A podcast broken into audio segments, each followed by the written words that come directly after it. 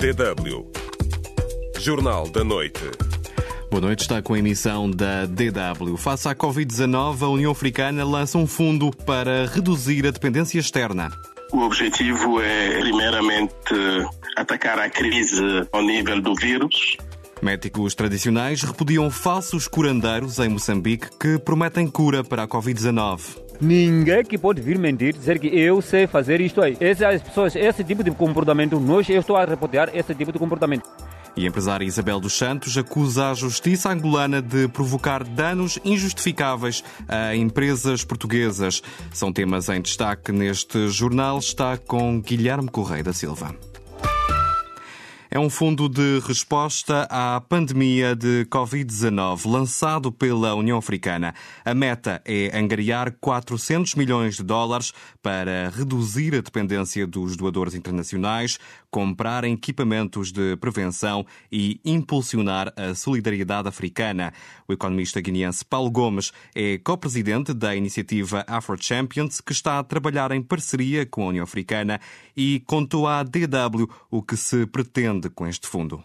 O objetivo é, primeiramente, atacar a crise ao nível do vírus. Então, a nossa iniciativa, em parceria com a União Africana, é de mobilizar recursos para a questão sanitária, essencialmente, e visa mobilizar recursos internos em África. Eu acho que temos que criar um ecossistema institucional ao nível pan-africano, solidário, que possa não só atacar essa crise atual, mas também preparar o quadro institucional e técnico e também industrial em caso houvesse uma crise da mesma natureza que é possível nos próximos anos.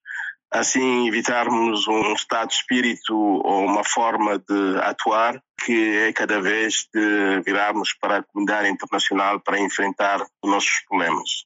Então, isso foi em conjunção com vários bancos africanos, várias companhias de seguros, várias uh, indústrias e alguns estados também contribuíram. E, e nesse momento estamos a a nos aproximar do primeiro montante da primeira fase de 150 milhões, que é para comprar equipamentos de testes. Como sabemos, elemento importante uh, é testes, porque não se pode atacar um vírus dessa natureza de uma forma cega. Tem que se fazer testes, testes e, e também equipamentos para pessoal de saúde, proteção pessoal de saúde uh, e máscaras. Há um montante final que se pretende atingir com a angariação desse fundo? 150 milhões para a primeira fase, sim. O objetivo é chegarmos a 400 milhões de dólares e isto qualquer cidadão pode uh, contribuir. Nós uh, fizemos um sistema que permite, via mobile money, via bancos, redes dos bancos comerciais e tudo, permitir a cada cidadão, mesmo que fosse um dólar, cinco dólares para contribuir. E assim é que se cria um estado de espírito solidário e pan-africano para enfrentar os nossos problemas. Mas está já definido quem vai gerir o fundo angariado e como será distribuído pelos países africanos? Fizemos isso com a CDC, the Center for Disease Control, que é uma instituição da União Africana. Os africanos têm que tomar responsabilidade dessa nova ordem que este vírus veio desencadear. Não há dúvida que vamos entrar numa recessão. Há um risco forte de uma depressão mas é uma oportunidade para nós pensarmos também qual modelo de crescimento, como é que a gente negligenciou a questão da saúde, uma sociedade mais solidária, uma interação muito mais inteligente entre o Estado e o setor privado. Paulo Gomes, co-presidente da iniciativa Afro Champions, em entrevista a Brahim Daram. E hoje perguntamos-lhe se o que acha da resposta da União Africana à Covid-19 até aqui. Será que é preciso mais solidariedade entre os países? Foi uma questão que também já colocámos no Facebook e no Instagram. Xavier Matola diz, por exemplo, que a solidariedade entre os países neste momento de aperto é sempre bem-vinda, desde que não se crie esse fundo para acabar na boca dos pássaros sem chegar no chão, porque quando há boas intenções há também os mal intencionados. Contudo, este nosso seguidor congratula a iniciativa, pois mais vale dar alguns passos do que ficar estático. Lafo Baldé comenta que os Estados africanos devem solidarizar entre si, porque a união faz a força e o entendimento é só assim é que podem alcançar os seus objetivos. É o que escreve Lafo no Facebook. Saiba como pode participar.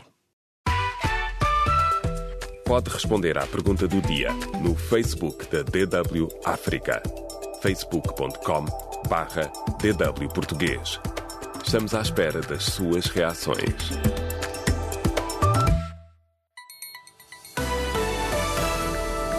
DW Notícias.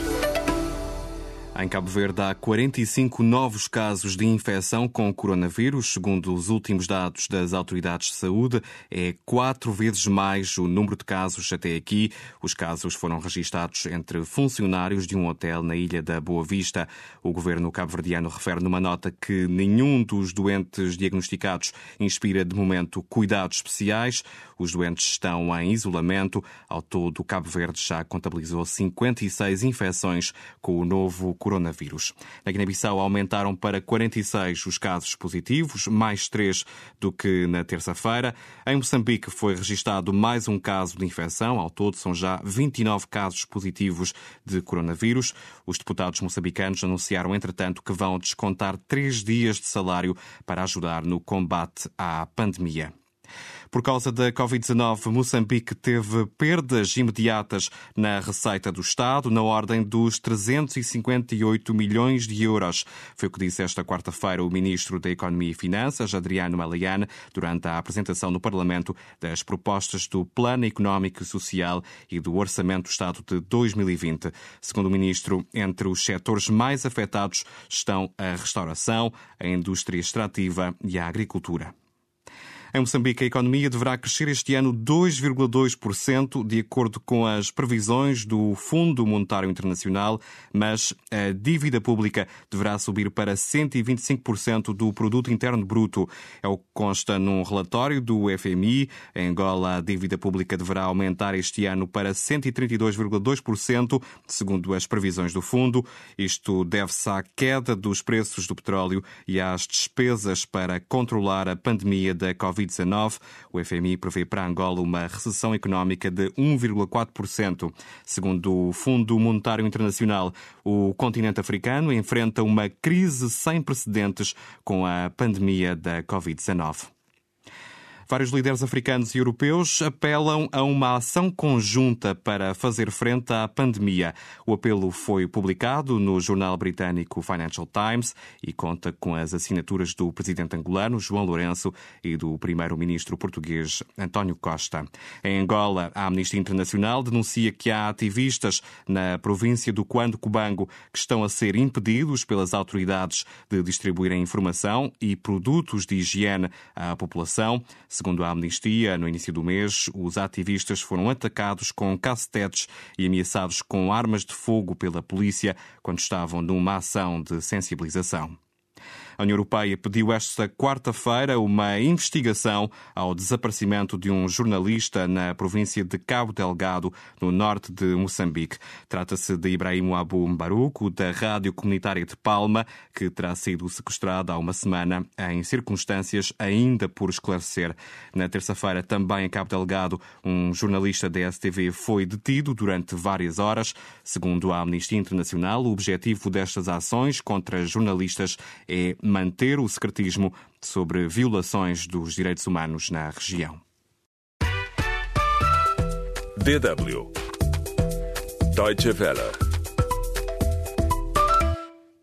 A Associação dos Médicos Tradicionais de Moçambique, na província nortenha de Nampula, está contra curandeiros fraudulentos que digam que têm cura para o novo coronavírus. A associação promete tomar medidas duras contra quem for apanhado a mentir, cita Lucek. A Ametramo, a Associação dos Praticantes da Medicina Não Convencional em Moçambique, está a pedir aos seus membros em Nampula que se distanciem do oportunismo do suposto diagnóstico e tratamento do coronavírus. Segundo a comunidade médica internacional, não há cura para a Covid-19 e o presidente da Ametramo na província de Nampula, Evaristo Gonçalves, sublinha que também não existe, até o momento, a nível da medicina tradicional em Moçambique, raízes que curem a doença causada pelo novo coronavírus. Não tem uma informação dos médicos tradicionais que pode dizendo que tem concentrado a dizer que tem uma parte do conhecimento dos, do, do, do, dos médicos tradicionais. Não. Não fazermos aquela, aquela publicidade de fazermos eu sei que fazer curar esse tipo de vírus, essa pessoa não. Eu estou a belar isso que não pode vir a acontecer. Um médico tradicional não pode vir mentir assim. A nível da província de Nampula, a mais populosa de Moçambique, existe mais de 7.700 praticantes da medicina tradicional, membros da Metramo, e Evaristo Gonçalves pede que estes médicos, vulgo curandeiros, se envolvam na sensibilização visando travar a propagação da pandemia. O nosso conselho é de aconselhar os doentes com sintoma para poder se dirigir nos postos de saúde é lá onde que pode se averiguar esse tipo de doença. Sem avançar detalhes, o presidente da Metramo garante que haverá duras medidas contra curandeiros desonestos e que se aproveitem da pandemia para ganhar dinheiro em nome da cura. Ninguém que pode vir mentir, dizer que eu sei fazer isto aí. Essas pessoas, esse tipo de comportamento, nós eu estou a repudiar esse tipo de comportamento. Se for um meu, mem meu membro do, da Metramo, da associação, eu posso dar, tomar medida em que ele não pode fazer esse tipo de comportamento e ter esse tipo de aceitação. Fazer uma bele a partir do secretário do Juntado, secretário dos Pairos, para que nós combatemos essa, essa doença. Todas as pessoas teve que aceitar aquilo que está ouvirmos no rádio, de televisão, pelo governo, pela jornal. Em Nampula, tal como fez saber o presidente provincial da Associação dos Médicos Tradicionais de Moçambique, todas as atividades dos curandeiros estão temporariamente suspensas à luz do cumprimento do estado de emergência em vigor no país desde 1 de abril corrente até próximo dia 30. Citou Luchek, DW, Nampula. A empresária Isabel dos Santos acusa a justiça angolana de estar a provocar danos injustificáveis a empresas portuguesas onde tem participações. É o que consta num comunicado citado pela imprensa, quando já passam mais de dois meses desde que Portugal congelou as contas bancárias e participações sociais de Isabel dos Santos a pedido de Angola. A DW, no entanto, analistas dizem que Portugal agiu bem, mas há também quem não exclua uma possível instrumentalização da justiça portuguesa por parte da Procuradoria-Geral de Angola. João Carlos.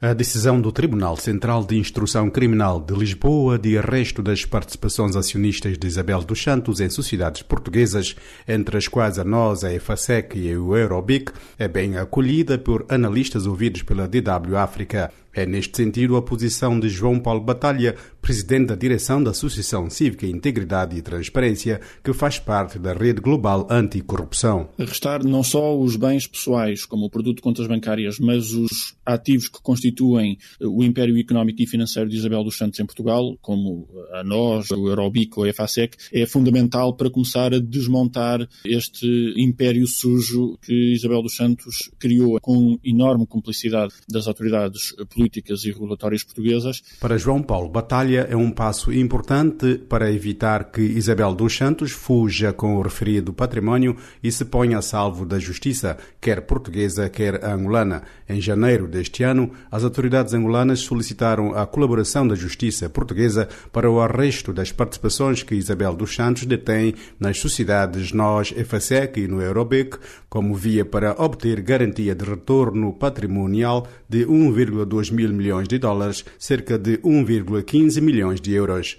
Até ao fecho desta matéria, a TW África tentou obter mais informação junto do Tribunal Central de Instrução Criminal de Lisboa sobre eventuais processos em curso em relação às empresas portuguesas onde Isabel dos Santos tem capital, mas sem sucesso.